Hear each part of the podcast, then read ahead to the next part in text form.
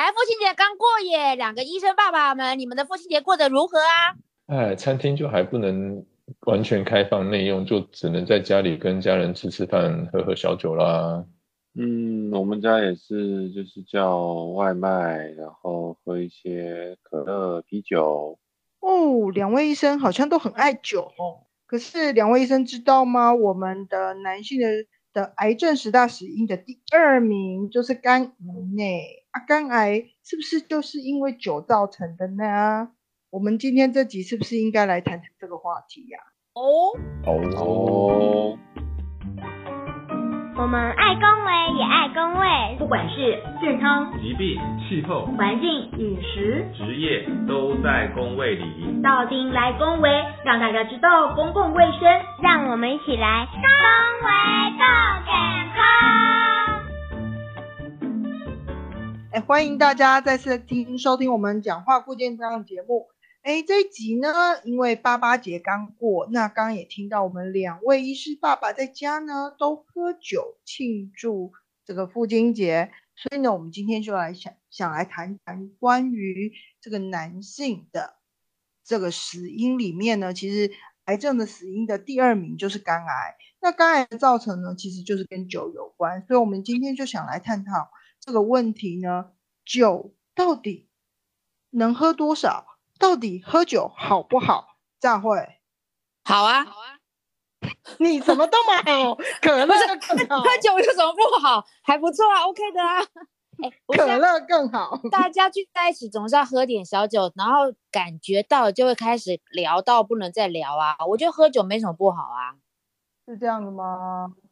可是那两个医生也都喝酒啊，对不对？哦，对。正所谓小酒怡情啊，对不对？对，朱维明。对，可是我们其实喝酒都是在一个可以合合理的范围里面喝。那我自己也有是很偶尔才会喝一瓶的啤酒，大家都知道一瓶最好是偶尔嘞，很偶 是很偶很很偶尔才会喝。那偶尔是每天吗？也没有那么喜欢喝酒，对我还是比较喜欢喝健康的，就是水啊，或者是牛奶啊。你少来这套，明明都是可乐，好不好？你也是肥仔水的家伙。少来。Anyway，我们就是哦，顶多有有就是，其实我爸爸以前也会喝一些啤酒啊，他所以小时候，那当然就是在耳濡目染之下，就是偶尔也会有喝一些啤酒的习惯。但是他我爸之前也是也是一次大概就喝一瓶的台啤。那其实喝酒很重要就是它我们酒精的这个浓度到底是摄取多少。所以其实根据很多的医学的研究，如果每天喝酒超过三十克的酒精，就有可能会造成肝脏的伤害。那三十克怎么算呢？像呃，大家如果是那个三百三十 CC 的啤酒，大概是五趴嘛，所以三百三十乘以五趴的话，大概就是十五克左右。所以一天呢，那男性呢，其实不要超过就是两瓶的啤酒，那女性呢，就建议是不要超过一瓶的啤酒。那为什么喝酒过量会造成这个肝脏刚刚讲的肝脏的伤害？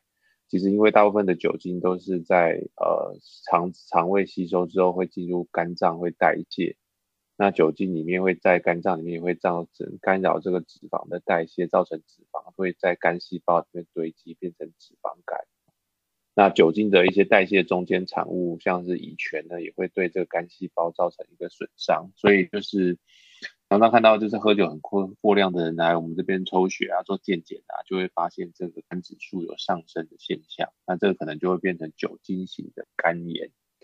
那肝炎不外乎就是肝细胞一直在发炎嘛，所以它如果一直在发炎，那细胞死掉之后，可能就会变成一些呃硬化的一些组织，可能久了就会变纤维化。那纤维化的程度，如果一半以上的肝细胞都是纤维化的话，就会变成肝硬化。所以一直。所以喝酒等于是，如果你是长期过量的话，大概就会有所谓的三部曲，就是你先会有脂肪酒精性的脂肪肝，然后再就是肝脏会发炎，就会变肝硬化。这其实我们看过很多这样的病人，很多都是中年的男性啊。那当然是就是酗酒，一直酗酒，一直酗酒，就喝到真的是肝脏坏掉，甚至要到换肝的程度。其实这个都是蛮可惜。嗯，那其实除了对肝脏，罐的啤酒不能。一一开罐的啤酒，一天最多两罐的意思，对不对？男生，男生，啊，女生呢？要再多一点还是再少一点？女生少一点比较好。哦，嗯，为什么？原来喝酒也有性歧视吗？对？为什么？因为女生的体脂肪比较高。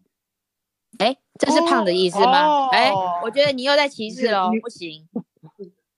然后，所以这就是说点我可以帮他确实是说胖的人，还有或者是女生，我没有说女生就是胖，是就是说 胖的人呢，或是女生呢，那喝酒比较容易会造成这肝脏的一个损伤，就是刚刚讲的，因为喝酒会造成脂肪的代谢会受到影响嘛，所以你可能就会变脂肪肝。那女生因为体脂肪就比较高，所以过去的一些研究告诉我们，就是女性啊或者肥胖的人喝酒。就更容易发生这个肝脏的损伤，所以就是女生的喝酒的量，在国健署的建议里面，还是就是每天不要超过一瓶啤酒就好。嗯嗯，哎，刚刚徐主任要补充什么呢？嗯，不过其实因为之前有一些研究显示啊，就是说，其实亚洲人，尤其台湾人，大概有很高的比例有一种问题叫做酒精不耐症。那这个是说，就是身体去代谢酒精的一个效度，其实在我们某一些有这个酒精不耐症的人身上是不缺乏的，所以他们没有办法很快去把酒精去做一个代谢。那这种状况之下，就会容易造成一些呃，比如说喝酒会容易脸红啦。那更不好的事情是说，这些酒精在身体里面，因为呃代谢的过程中产生的一些有毒的废物，它其实会对我们的身体有一些很不好的影响，而且可能是一个致癌的一个呃问题。所以，像如果真的有酒精不耐症的人，他其实就不是说什么呃一天喝一两罐啤酒就没有关系。其实，呃，有一些教授他们都认为说，其实酒精就对他们来说根本没有安全的剂量，就是说喝越多酒，就是造成那个罹癌的风险越高这样。嗯，所以喝酒脸红到底是好还是不好？肝好还是不好啊？因为好像每个人讲的都不一样。医生的专业是说什么啊？喝酒脸红那是不好啊。对啊，喝喝酒脸红是不好的。嗯，因为就是缺乏那个代谢酒精的酵素啊，嗯就是嗯，叫做嗯这个乙乙醛去青酶，哦对，所以就是乙醛没办法被酒精会被代谢成乙醛嘛，然后乙乙醇会代谢成乙醛，乙醛会代谢成那个醋酸啊，所以如果没有缺乏这个酵素的话，就变成乙醛，就是会在身体里面浓度很高。那乙醛的话就会造成血管扩张，所以就会脸会红啊，全身会红啊啊。那那乙醛就是致癌的一个物质，所以它如果在体内没有办法被代谢掉，然后一直存在体内里面，浓度又高的话，就会容易会造成癌症。嗯可是不是也有研究？嗯，可是不是也有研究显示，就是每天有一喝一杯红酒，其实对于身体是好的吗？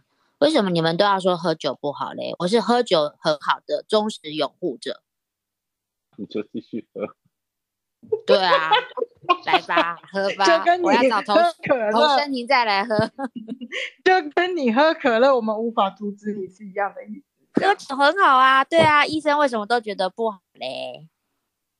是说喝红酒虽然比如说对心脏血管有一些保护的效果，不过就像刚刚文医师提到，就是说其实喝酒还是对我们的肝脏的代谢会有一些呃比较不好的一个反应啦。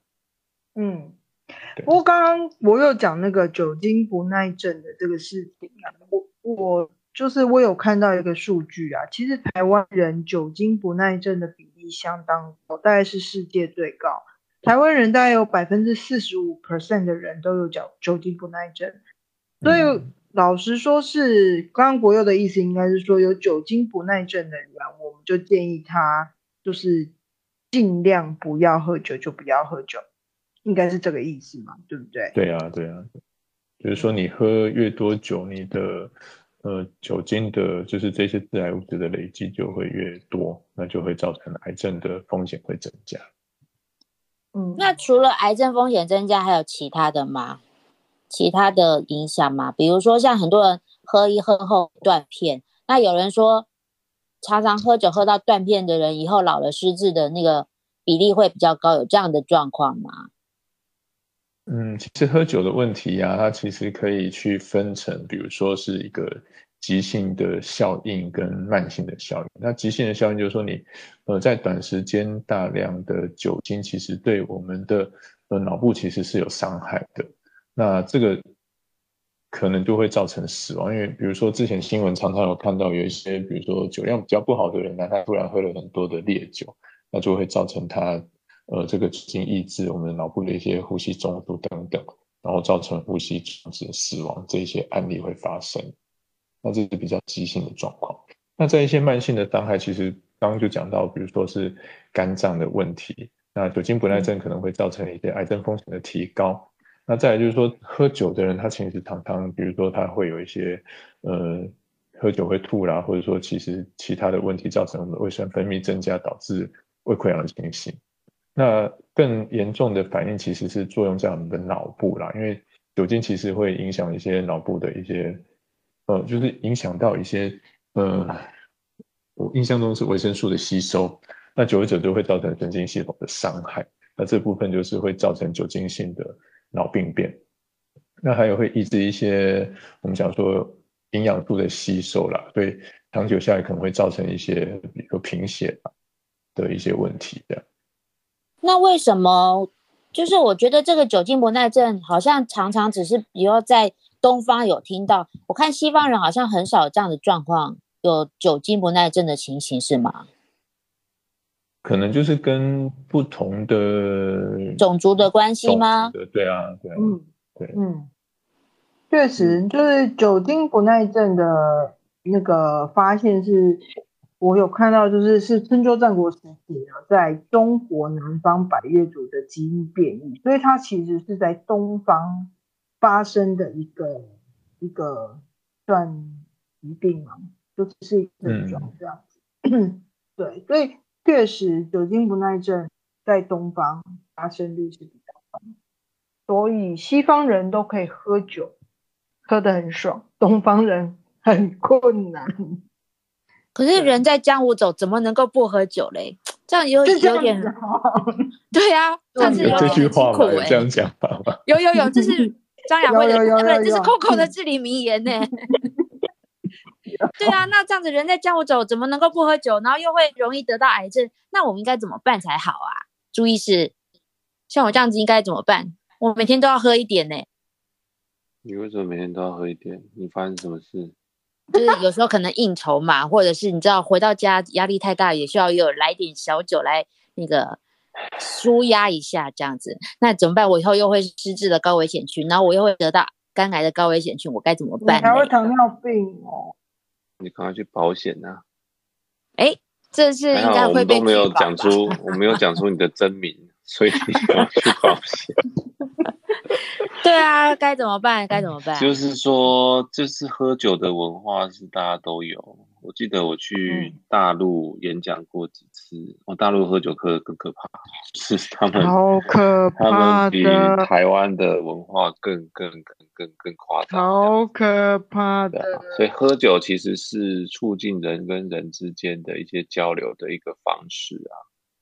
那当然是就是偶尔喝一喝，其实大家大概不太太有什么特别的觉得很不好的状况。但是如果你每天都是这样子喝的话，可能就不太理想。所以刚刚就是用刚刚的那个浓度，就是男生一天大概两瓶啤酒，女生一天大概一瓶啤酒的量。之外呢，是有是有一些人是真的喝到上瘾的一个部分，就喝酒也会上瘾啊。我们常常看一些，就我们常常看一些国外的影集啊，他们就会有那个 AA meeting 嘛，就是在嗯一群有喝酒瘾的人，就是要什么纸牌屋啊，他们就是要定期要聚会啊，去避免继自己在喝酒，对，避免在自己在喝酒。我所以你可以用一些用一些，就是用一些量表啦，比方说有一个量表叫做 Cage 量表，就是你可以自己问自己，就是说你会不会那个呃不想那个是不是是不是不想喝太多，但是没有办法控制会喝酒会过量，或者是说家人会常常会劝你要少喝一点。或者你自己对喝酒会不会觉得很不好或愧疚？像 Coco 好像就没有愧疚的感觉，所以没有没有没有，我还是有假装愧疚一下这样子。或者是第四个就是早上有没有还没有起床的时候还没有吃东西，就要先喝一杯才觉得比较舒服。这四个问题如果有一个的话，那可能就是有这个酒瘾的这个状况，可能就是必须要进一步的找专业的人员，比方说大部分在台湾做酒瘾的，智商啊都是一些身心科的医师去做进一步的一些咨询。那问一个问题哦，就是如果酒精啊是没有办法被代谢，就是我如果自己没有那个酶可以去代谢成乙醛，那如果真的你喝酒很不舒服的时候，你你们有没有遇过？我不知道你们有没有遇过临床的病人是他喝了酒，然后很不舒服来挂急诊，有吗？哦，喝酒很不舒服会挂急诊，有啊，这个一定是有啦就是不过酒酒鬼很多。哎、怎么这样？好，等一下，等一下。哦，什么酒鬼？好了，我跟你们讲啊，其实为什么问这个问题，是因为我有一次啊，就是跟朋友吃饭，然后呢，朋友就拿了一个非常很像汽水的酒，然后是气泡酒，然后因为我很渴，所以呢，我很快就喝了一杯，然后又很就喝完一杯之后呢，就又喝了第二杯，大概又喝了一半，然后结果就开始狂盗汗，然后就开始心跳加速哦，很恐怖哦。然后因为我朋友家住那个淡水马街旁边，立马帮我送去急诊室。那急诊室的医生呢，看到我就是帮我怎么测血糖啊什么之后呢，他就问我说：“你到底到底是喝了多少酒？”我说：“我也没有多少啦，一杯再多一点点而已。”然后医生说：“啊，说这样子可以让你这么严重，还要来挂急诊这样？”哎，然后我就在想说：“哎，那是不是真的？你们在临床上有遇过这种病人？”就是喝了酒很不舒服来挂急诊，那通常这种时候你们会怎么处理这样的状况？就是是打打针呢，还是用什么方式？其实最快的就是赶快，就是给他大量的点滴，然后让酒精可以从尿液里面去把它排出去啊。那可以催吐吗？催吐其实是对身体不好的事情啊，它会我想说，很容易赶快把造成食道，来。它会造成食道的一个伤害啦。哦所以其实以前很多有呃有酒瘾的人，他可能会因为长期的这个刺激，造成那个食道有一些呃，就是类似癌症的病变这样子。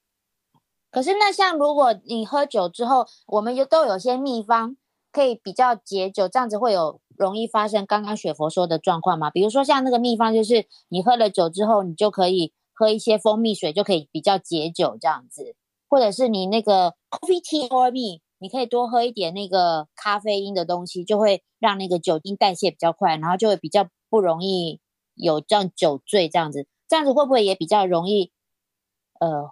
不会像雪佛这样去送到急诊这样的状况。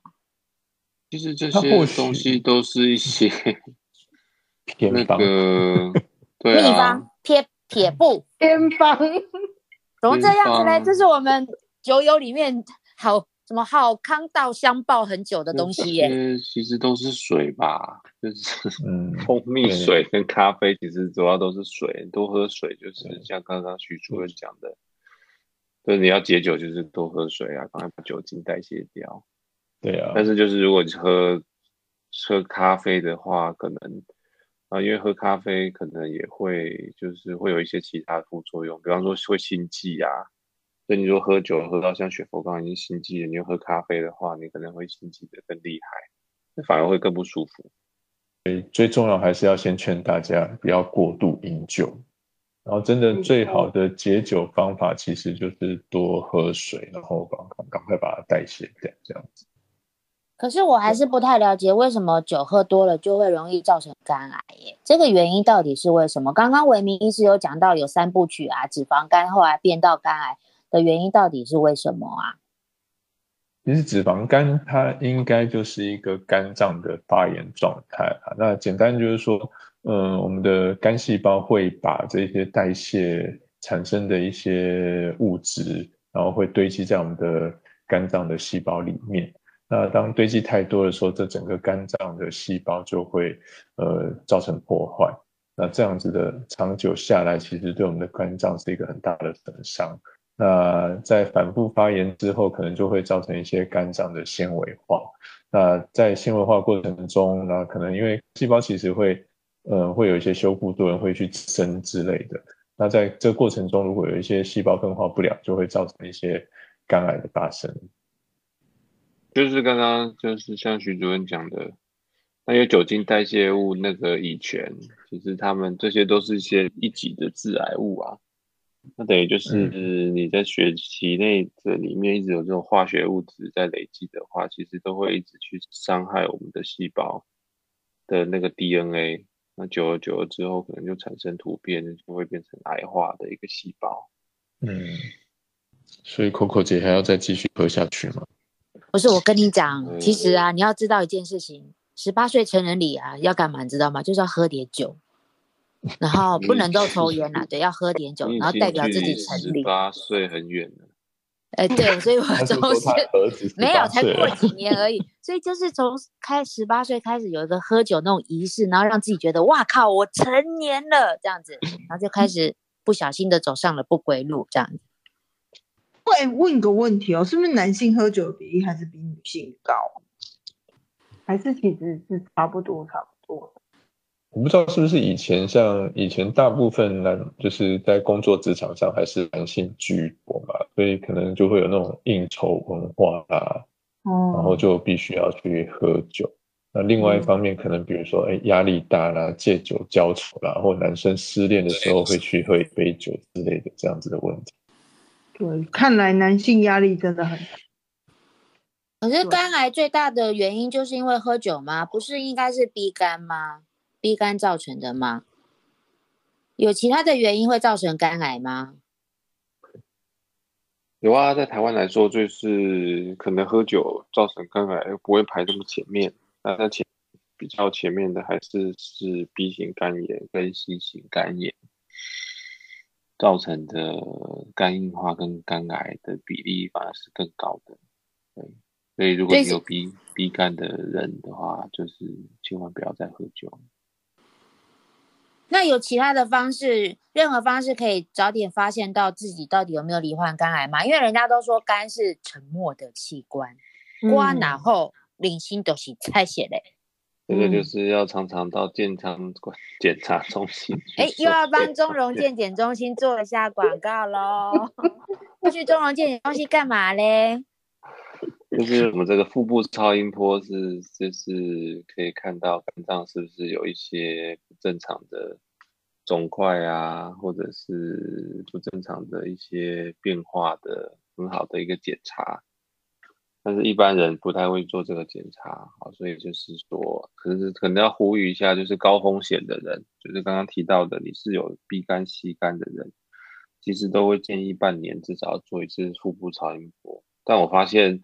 真的有 B 型肝或型肝炎的人，还蛮多人就不会遵守我们这样的一个建议。就是有很多人来的时候就说啊，要检查吗？我已经十几年没有检查了，这样子。真的有看到很多鼻肝、C 肝的，特别是年轻人，那就一检查就发现真的是有肝肝癌的发生。所以这个就是说，如果你真的风险比较高，比方说你已经有鼻肝、C 肝，或者你平常就是很爱喝酒，或者是家族有这个肝癌的病史的话。可能还是会建议要定期的检查这个肝脏的超音波的部分。嗯，其实像刚 Coco 姐有提到，就是肝癌是一个沉默的癌症。就像以前我们常常在临床上遇到一些个案，比如说他可能哎因为肚子痛来检查，那一看就是一个大到不得了的肝癌。那因为其实。一些小小的肝脏肿瘤，它其实并不会有任何的症状啦，所以其实就像朱医师刚提到，你你除非去做一些影像学的检查，最简单就是一个腹部超音波啊，不然你大概很难去看到说你有什么样子的一些癌症的前兆。那比如说我们常常讲到什么肝功能啊，在甚至有一些肝癌在发生到末期的时候，它其实肝功能根本就不会高起来。就你不没有办法从这个肝功能指数，我们听到的什么 GOT、GPT 去去当成一个那个肝癌的筛检的工具，那大概还是得靠腹部超音波。那这边还是得帮我们的国健署打个广告，就是说目前我们大概四十岁以上可以去做成人健检，那这几年有加码，就是四十五岁以上的话会免费做一次的 B 型肝炎跟 C 型肝炎的筛检，那这个部分都可以去利用这样。哦，寇姐，寇姐有没有听到？四十五岁以上，我又还没到28岁，讲那么多。对啊，我还没四十哎，你真的不是的因为像那个谁吴孟达达说他也是肝癌掉啊，其实很多男性好像都是 都都真的是死于肝癌的这个疾病。嗯，对啊，就是腹部超音波是很重要的。那 B C 肝是算是一个让你可以去排除肝癌的一个一个一个指标之一嘛，对不对？所以还是要鼓励，就是四十五岁以上的听众朋友有机会真的可以去做一个 B C 肝的检查啦。那呃，除此之外，在生活上除了不喝酒以外啊，两位医生有没有其他的建议给朋男性朋友们或者广大的朋友们？怎么样的生活方式也会让你的肝可以照顾的比较好？另外的话，可能就是说，嗯，第一个可能就是刚刚徐主任讲的，定期做健康检查吧。第二个可能就是，我发现年就是我们常常在跟一些年轻的男性相处，我发现大家都不爱睡觉，不知道为什么。不要就是说年轻的男性，人生苦短呐、你老公也不，你温刀老公也不爱睡温觉刀。有一个年纪很大的男性也不爱睡觉，每天都要搞到三更半夜。对啊，这样就是，但是其实就是这个作息颠倒哦，或者是没有在正常的作息，本身就是一个致癌的一个因子。那这个对男性、女性都是一样。但是我发现很多男生就是特别觉得这个熬夜、看手机啊、打电动啊这种这种倾向比较高。其实这个对肝脏也是有一定的一个伤害，是不只是肝脏而且全身都会有一定的伤害。所以我觉得就是正常的作息也是很重要的。嗯，赞成。当然还有比如说健康均衡的饮食啦，就是什么天天五蔬果啦，然后多喝水、多运动啊，这些都是最基本要去做的事情。那有没有哪些吃的东西我们可以多吃一点来预防啊？比如说像之前人家就有讲说花椰菜多吃一点，其实会对肝脏的部分比较好，或者是有没有其他的，就是饮食的部分可以提供大家多了解呢？嗯，多吃什么好像目前来说没有太大太多的证据，倒是有一些东西就是可以少吃一点。那比方说像是有一些呃不明来路的一些中药，哦或者是草药，像嗯过去有一些研究就是说，有一些中药是有含一些像马兜铃酸的这些物质，可能就会造成肾脏的癌症啊，也会造成肝脏的癌症。所以我就是因为一般的民众，我发现民众也很喜欢去看中医，但是就是看合格的中医，这一定是没有问题。但是千万不要自己去买一些来路不明的中草药，那可能也会吃到一些有害的一些物质。另外还有一个其实就是体重控制啦，因为其实像我们如果热量太多了，吃太多甜的东西啦，喝太多可乐啊，这些糖分都会造成我们的，呃，除了血糖增加以外，三酸甘油酯会增加，然后也进一步造成脂肪肝。那脂肪肝本身就会造成慢性肝炎跟肝癌的一个发生的风险，这样子。所以这部分可能体重控制热量也去注意一下。你刚刚讲到可乐，难怪你就一直要叫我去看。是不是 要觉得讲给我们这句话有针对性的？非常有，有听得出来有针对性哦。非常有非常有针对性。所以 Coco 姐赶快去找徐国佑抽血，顺便做 B C 肝的检查。我 OK 的，我不会有问题的，所以我就不用去找他的。好了，我们赶快来结束今天的节目好了，不要再来聊我喽。好喽，哎、那我们今天还有一个很重要的事情，结果 对你马上岔话题。哎、不过我们今天还有一个很重要的事情，就是我们的朱医师呢，已经帮我们抽出了三位幸运的听众朋友，要送书的听众朋友，对吧？朱医师，是的，就是非常感谢大家，就是广大的支持。从了数千位的朋友里面呢，抽出了 三位，就是会得到我的新书一本《走过道谢道歉，可以武汉道外道别》。那这三位朋友呢，分别是，噔噔，第一位是 Candy Chan，恭喜你；第二位是郭淑慧，恭喜你；第三位是 Jacqueline Wang，哦，西洋的很西洋的名字，恭喜你，恭喜这三位得奖者可以恭喜这三位得到恭喜恭喜。我的新书一本，谢谢大家。好哟，那我们就会在粉丝团的那个，我们再私讯给三位，然后跟三位联络，后续呢会再寄书给三位。那嗯。今天的节目就到此，那我们今天谁要来做总结呢？国佑师，医师。国佑医师，哦，两个人都给我两个人装 这样来一直在讲可乐的话，一定要叫国佑医师来做 summary，快点，来，好，被羞嗨哈。我们今天讲到了，呃，因为男性他的肝癌的死亡率是在十大癌症里面的第二位啦，所以我们就讲到，其实，呃，肝癌的预防是很重要的事情。那肝癌预防首先就是注意要适量的饮酒，那因为酒精其实会造成肝脏的一些损伤，所以不能够过度饮酒，是在预防肝癌的一个很重要的一件事情。那是因为，呃呃，大概有百分之四十五以上的国人，他可能会有一个酒精不耐症的问题。所以虽然国际上建议每天饮酒的量是不要超过三十克的酒精，就比如说是两罐啤酒的量，或是一杯三百 CC 红酒的量。但是针对有酒精不耐症的民众，可能呃任何的酒精其实都会造成一些癌症的风险的累积，所以其实对癌症呃对酒精不耐症的患者来说，其实酒精并没有一个安全剂量。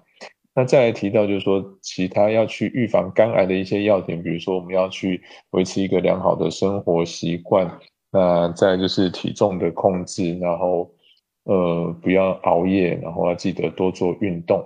那很重要一点就是说要去做一个定期的筛检。那以我们呃国家的国健署的预防保健来说，四十岁以上就会去抽肝功能，那在四十五岁以上就会有免费的 B 型肝炎、C 型肝炎的筛检。那至于最有效去做一个肝癌筛检的检查方式，就是最便宜、最有效的，大概还是去做一个腹部的超音波。那这部分其实大家就可以去安排一个定期的身体健康检查，比如说就可以去呃我们的那个台中荣总去找我们的朱伟明朱主任去安排这样的健康检查，然后去做好一个呃个人健康的一个防护。好，那最后就是还是要提醒大家。就是要记得帮我们五星评价、按赞、多分享，然后也可以在我们的呃粉丝页或是我们的留言的地方去写下对我们节目的意见，然后想要知道的一些健康的议题。嗯，还有很重要就是开车不喝酒，喝酒不开车。对，人在江湖走，怎能不喝酒？你所以不要。你不要在那喝边酒不开车，开车不喝酒。好，好啦，今天节目就到这边啦，我们跟大家说声拜拜喽。拜拜。拜拜。拜拜。